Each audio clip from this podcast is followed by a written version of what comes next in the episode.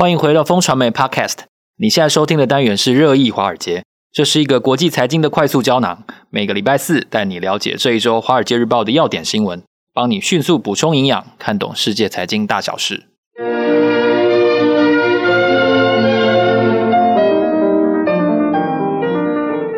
各位听众朋友，新年快乐！今天是二零二三年一月十九日，我是风传媒的财经副总编辑周启源，坐在我身边的是好朋友之杰哥。嗨，大家好。哎，我知道大家明天就要放年假了哈，所以大家现在可能已经进入红包模式了哈，所以这个财经的大事可能没有那么那么那么关心了。但是我们还是要跟大家提醒一些最近发生的一些重点哦，毕竟这次封关非常的长时间，所以有很多讯息需要先准备一下，也先预祝一下各位兔年行大运。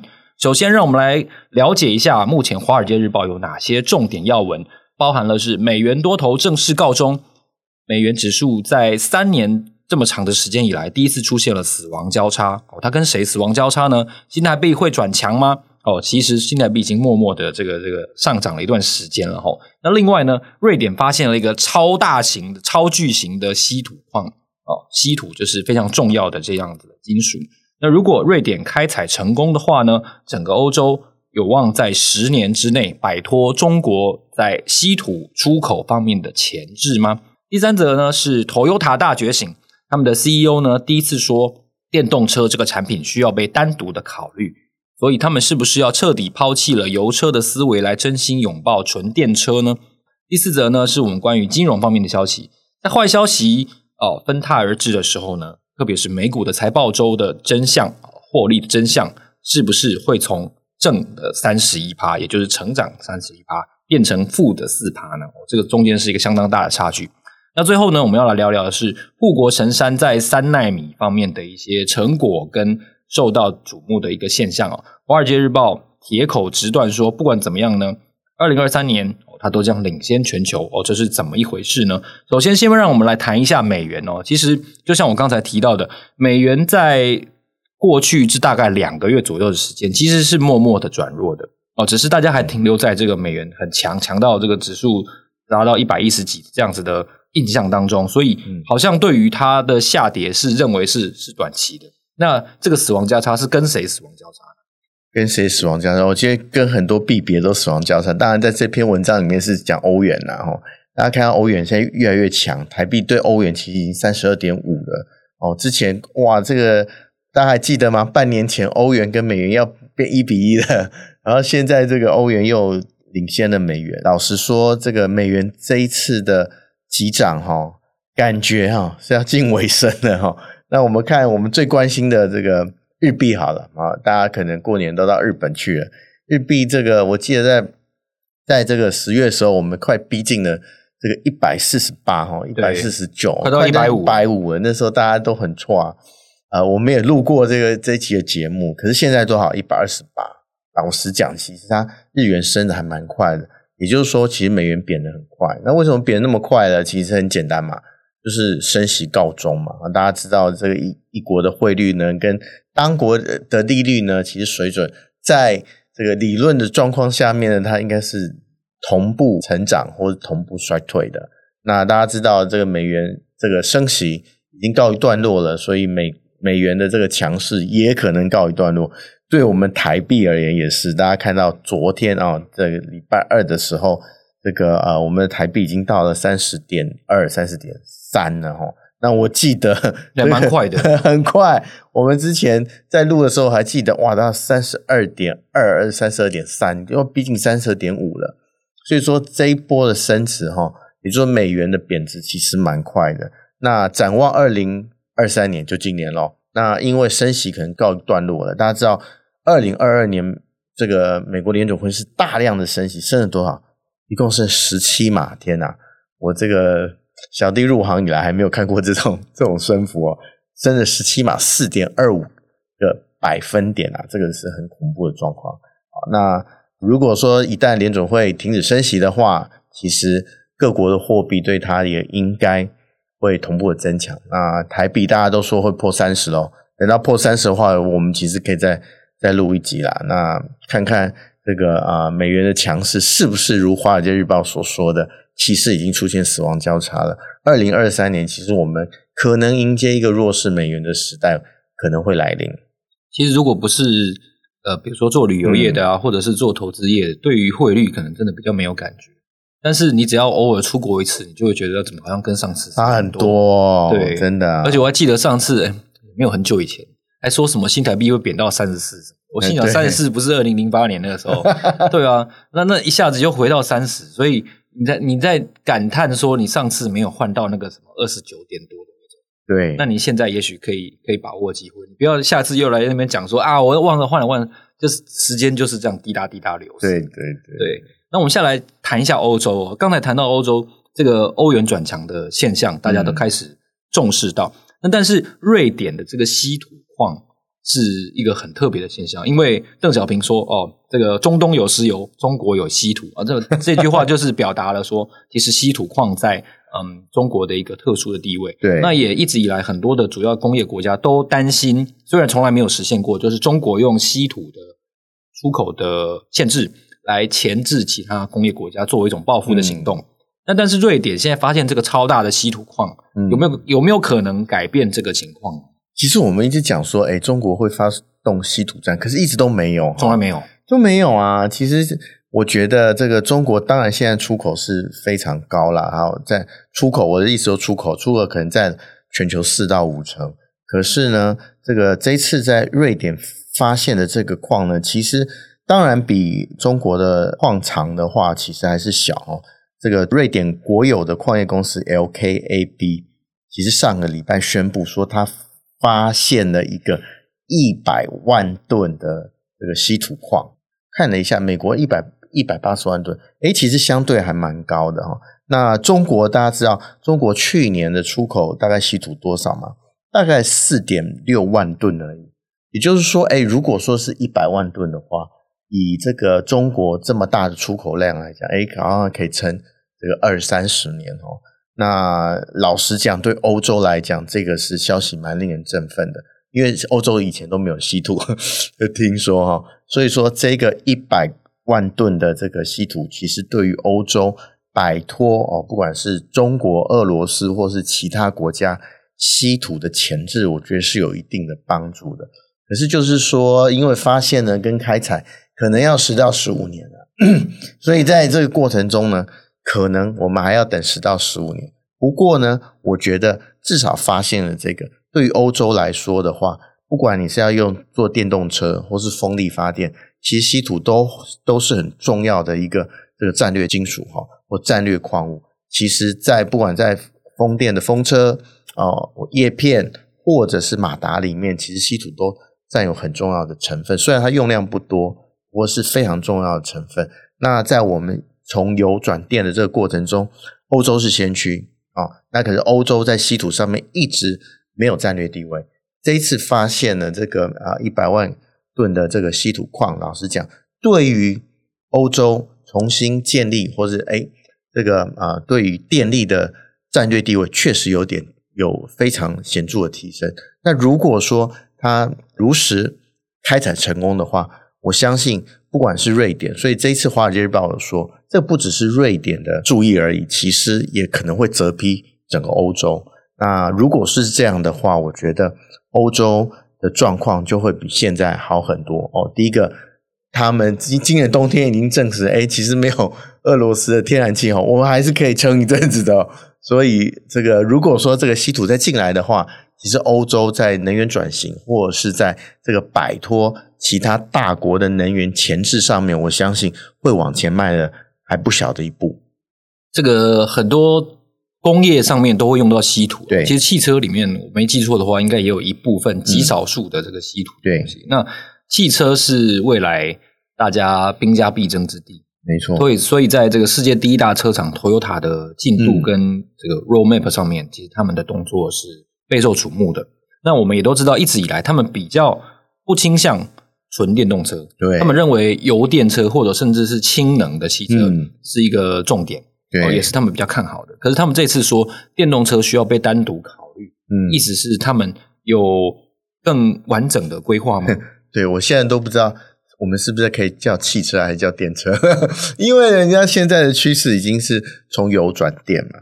那大家知道，Toyota 是在这个进度上其实是我觉得很慢。其实我觉得，我主观认为他有点抗拒，特别是丰田章男。大家知道，丰田章男是这个托塔第二代嘛？那他自己是个赛车手，所以他对油车、对引擎其实是有一定的执着的。那他不止一次表示说，电车不是全部的未来，甚至在我不知道大家有没有印象，我们在去年年底前十二月的时候，丰田章男才说，电动车不该是汽车产业未来唯一的方向。然后他觉得这个是业界沉默的大多数，他觉得大多数人都抱有这个想法，只是不敢说出来而已。可是呢，诶，这次《华尔街日报》报道，这次在东京的一个车展碰到了丰田章男。他似乎有点改口了，他觉得这个电动车需要这个单独被考虑。这个其实这个话虽然讲的呃变太快了吧？对，我觉得虽然看起来很轻哦，不过有可能是策略的转折。为什么呢？其实大家不知道有没有开过这个 Toyota 去年推出的这个 BZ Four，BZ Four 就是 Beyond Zero Four 啊，这个是这个啊，等于是 Toyota 第一个电车，看起来是很厉害啦哈。他说：“哇，续航里程可以跑六百二十六。可是呢，老实讲，以台湾的车评实证呢，其实这个 BZ Four 呢，其实跟大家期望有点差距。有一个车评就说，这个车子跑过跑赢过他的阿嬷这样子，他完整试车哦，然后真的全岛这个开了一次哦。可是他实证之后，他认为的续航里程大概只有三百五十公里而已，诶，号称的六百二十六。”以前 Toyota 不会给我们这种印象啊，你号称多少应该就是多少。可是既然它的有它的这个电力的这个续航力只有它号称的大概六成左右，我觉得这个对 Toyota 来说确实是一个，这跟我们以前 Toyota 就是非常值得信赖的印象确实有一一段的差距。然后另外一个车评也说，这个呃 BZ4 呢，界面保守，动力不强，充电不快。然后他最后有一个问句，说：“这会是消费者要的纯电休旅吗？”这个状况可能对于丰田章男或 Toyota 来说，确实这些 feedback 确实是一个 Toyota 以前在油车时代是没有听过的状况。那是不是因为 BZ4 的这款电车的推出不如市场预期，让丰田章男真的想要转向？其实我们看二零二三年大概它的动向。大概也可以摸到这个一二了。我们看看丰田章男这个油车引擎的赛车手，会不会在市场的趋势下面，终于哦折腰，然后全面倒向电动车的怀抱？是。那接下来呢？我我觉得台股有一个缺陷，就是每次过年的时候休假就都休很久。嗯、哦，这是一个一个很恐怖的事情，就是你会你会你会不自觉的，就是对，好像没有这件事情，然后。不管是好的还是坏的，那个消息都会在开红盘的时候，对，全部都反映。所以也有也有也有几次说，那开红盘就是直接直接爆爆大量，然后直接暴跌这样。所以在这个期间呢，因为已经这个封关了嘛，嗯，所以这个所有的消息，特别是美股的财报的消息是没有办法反映的。对，就你很想卖也没有办法，而你很想买也没有办法。那这个美股到底现在获利成长到底是怎么样？就因为大家知道现在财报都开始了啊，哦，那。这个一月的财报或二月的财报中呢，其实反映是去年第四季嘛。好，大家知道第四季的时候，美国其实就开始受到通膨的冲击。那虽然就业数字很亮眼，不过呢，其他数字其实已经往下衰退了。所以说呢，如果说我们看到这个一二月的财报周是反映去年第四季的话，那华尔街日报的预估哦，诶，以前我们外电都会做这个 curtain raiser，就是在财报之前就会。这个做一个广广泛的这个调查哦，可能会调查三四十家的这个法人，认为他们呃调查他们认为当季财报的表现会怎么样？这一次调查结果就很不乐观。这个华尔街日报调查结果就得到结果是，公司的获利，也就是说 S M P 五百的获利平均可能从去年啊前年第四季的成长百分之三十一，跌到负的四个 percent。这个哇，从成长。从正成长到平均成长，对平均 average 啊，哦，因为大家知道前年第四季很好嘛，哦，解封啊，然后大家美国欧美就开始这个迎接解封的新经济的时代。那可是呢，到去年的第四季状况就急转直下了哈。那所以大家就预期哇，可能会有负四 percent 的的衰退，哇，这个是很大的差异。所以大家就是把皮绷紧，所以正好在我们这个过年这十天的假期里面哦，正好是美国密集的财报周。老实讲，以股票市场操作的惯例来说的话，这时候不应该爆股过年了。可是我觉得大家看起来蛮乐观的，没有来不及，来不及，来不及吗？听到的时候来不及。哎，礼拜一的时候外资还买超一百多亿，哎，感觉大家好像要爆股过年的状况好像还蛮明显的。我不知道这个。Podcast 前面的听众是不是也是这样了？那我觉得这个十天真的是一个不算短的期间了哈。老实说，美股的惯性也是，哎，一月通常是这个整年度的很重要的侦测的这个侦测季哦。这个整年怎么样？其实我记得他们有做过一个调查，就是一一月其实预测的。准确度还蛮准的，然后一月跌可能整年就不好啊，一月涨可能整年就稍微好一点。不过大家可以看看这个美股，大家反正在台湾过年嘛，可以每天这个早上或晚上看看美股的这个状况是不是如华尔街日报预期的，哇，这个去年第四季的这个获利成长将会衰退四个 percent，十天以后我们就知道了。没差了，不要看了，真的 不要看了，看过年真的。不要看这个烦心的东西哦。哎、欸，其实我蛮喜欢在过年看美股的。嗯，就是你什么事都不能做啊。哎、欸，你不台股啊？你有如果美股部位的话，对对对，都可以做啊。真的，这是真的，是不是？嗯、对对对。那我们要来谈一下台积电哦。那台积电的三纳米据说是号称全球独步，但是我们也要说实话，就是现在它几个主要客户看起来的态度是比较保守的。嗯哼。哦，所以这个二零二三年哦，它技术本身很强，没有错。它它。这个领先全球没有错，但需求到底 O 不 OK 呢？这这个是我觉得，我觉得是蛮特别的一个点，就是因为那天法说完之后，其实是大涨的嘛，对，就是想象中没有那么坏。嗯，嗯。好，那现在这个确定了这个情况之后，搭配上刚才我们提到这个美股的这个财报周，对，好像有一些风险在，所以我自己的的的想象是说，其实。我我我也要跟听众朋友讲，我觉得我想象到最后都没有，好，就是我的想象是二零二三年是比较比较空虚寂寞，觉得哦，那那那会不会有这样的情况？老实说，这个上一周上个礼拜四，台积电公告它的业绩，其实我觉得很多人就吃一个定心丸了，就是说，哎，其实台积电大家都说第四季很不好了，其实台积电缴出来的成绩单，以我个人而言呢，因为我们都会听法说嘛，哦。以我个人听完之后，我就觉得啊，到底不景气在哪里呢？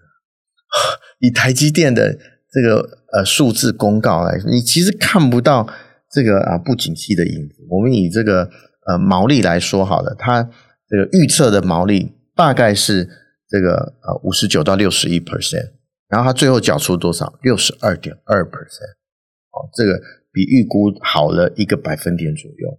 然后呢，它的营业利率呢，啊，盈利率我们叫盈利率哈，大概估四十九到五十一 percent，可它实际缴出来五十二个 percent，这是很恐怖的状况。老实说，在现在的这个大家知道终端消费产品，不管是电脑或手机，这么样不景气的状况之下，诶，它在上游的这个老大还能够缴出这么好的成绩。老实讲，你看它的毛利跟盈利率都提高，表示它 ASP。变高，ASP 就是平均售价变高，哎，怎么做到的？老实说，哎，大家在下游这个这个凄风苦雨，你上游竟然还可以这个 A S 平均价格还会提高，我觉得这个当然是大家看到这个台积电先进制程比例变得超过五十个 percent，也就是先进制程我们现在是算七纳米下的营收嘛，已经超过百分之五十了，五纳米占三十二，七纳米占二十二，加起来已经五十五 percent 了。所以这个单价高的这个先进制程，让台积电整个 ASP，我们刚刚刚讲的平均售价往上提升。以这个我们一直讲说，你为什么要当这个全球的老大？其实老大的效应在这一次的财报里面，我们其实看得蛮清楚的。在这个全球逆风的状况下，它竟然 ASP 平均价格可能还可以往上调调升，这个是非常难得的一个成绩啦。老实讲，ASP 这个事情呢，以前台积电都会公告，我们以前都看 ASP 啊，现在台积电都不公告了，所以大家要自己去算啊。Netflix 也不公告它那个订阅啊，对对对对对 对对对对对对。可是 ASP，因为 ASP 其实是我们。最关心的一个数字，太容易被看出一些东西。对啊，对啊，你的片数乘以你的平均价格啊，就是你最后的营收啊，所以太好预测了。所以最后台电干脆不公告，所以大家就要要必须要调整项目，自己去算哈。这也是分析师的功力。你现在开始看，看不管是毛毛利率跟盈利率，其实往上提升，诶，表示它 ASP 应该是往上提升的。好，我们也看到这次这个所谓 High Performance Computing 的这个 Chips，就是高效晶片。高效运算晶片，诶，超过了手机晶片的营收。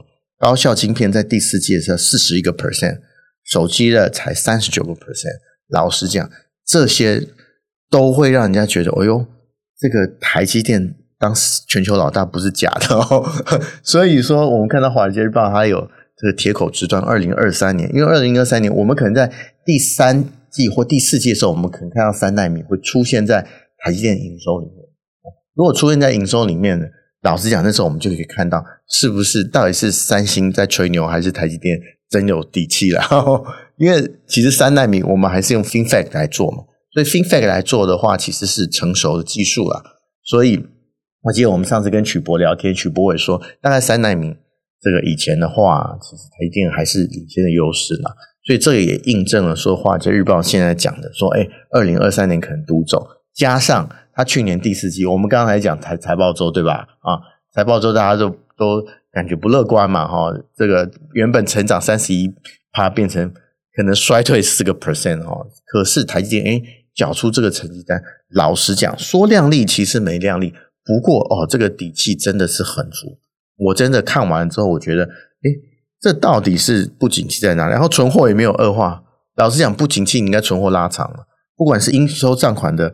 天数呢，或者是存存货的天数呢，其实都没有显著的增加，感觉诶下游还蛮顺畅的，真的看不到这个呃，我们现在看到手机厂或 PC 厂，哇，那个叫苦连天，真的，大家看听到那个宏基的陈俊生 执行长说，哇，这苦日子可能会过一两年哦，感觉不到，诶怎么一个冬天一个春天是这样，然后现金也增加，那怪不得巴菲特会买，巴菲特最喜欢这种。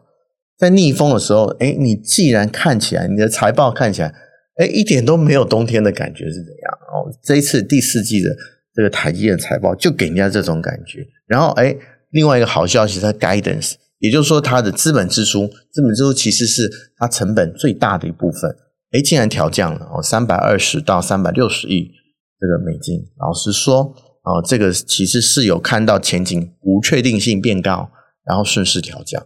我觉得这两个数据，第四页财报稳健，然后哎，这个资本支出有下降，其实都给人家觉得哎，台积电这个老大的位置哈，在二零二三年应该是蛮做的蛮稳的啦哈。三纳米，如果我们在第三第三季或第四季真的看到它出现在财报上面，我们那时候就会看到哎，三星的三纳米有没有出现在财报上面，到时候。就我们就可以一翻两瞪眼，真的看到这个三星是不是在吹牛好笑了？好，非常谢谢这个志杰哥的深入的解析哈，嗯、在这个虎年的最后哈，要跟大家感谢一下今年过去这一整年来的支持呢。对，准备了一个抽奖活动，那欢迎大家呢点击这个节目资讯栏当中的连接，回答我们设计的这个简单的问题哦，真的非常简单，非常简单。那当然没有一加一等于二那么简单。哦、那如 你有机会抽中这个韩国的 AHC 保养品组。还有呢，风传媒与华尔街日报限量联名推出的这个非常精美的这个杯子哦，期待大家来参加我们的活动，也非常感谢大家的收听。你现在收听的是热议华尔街节目，下个礼拜四的早上八点，让我们继续在这里为大家导读重点消息。拜拜，拜拜。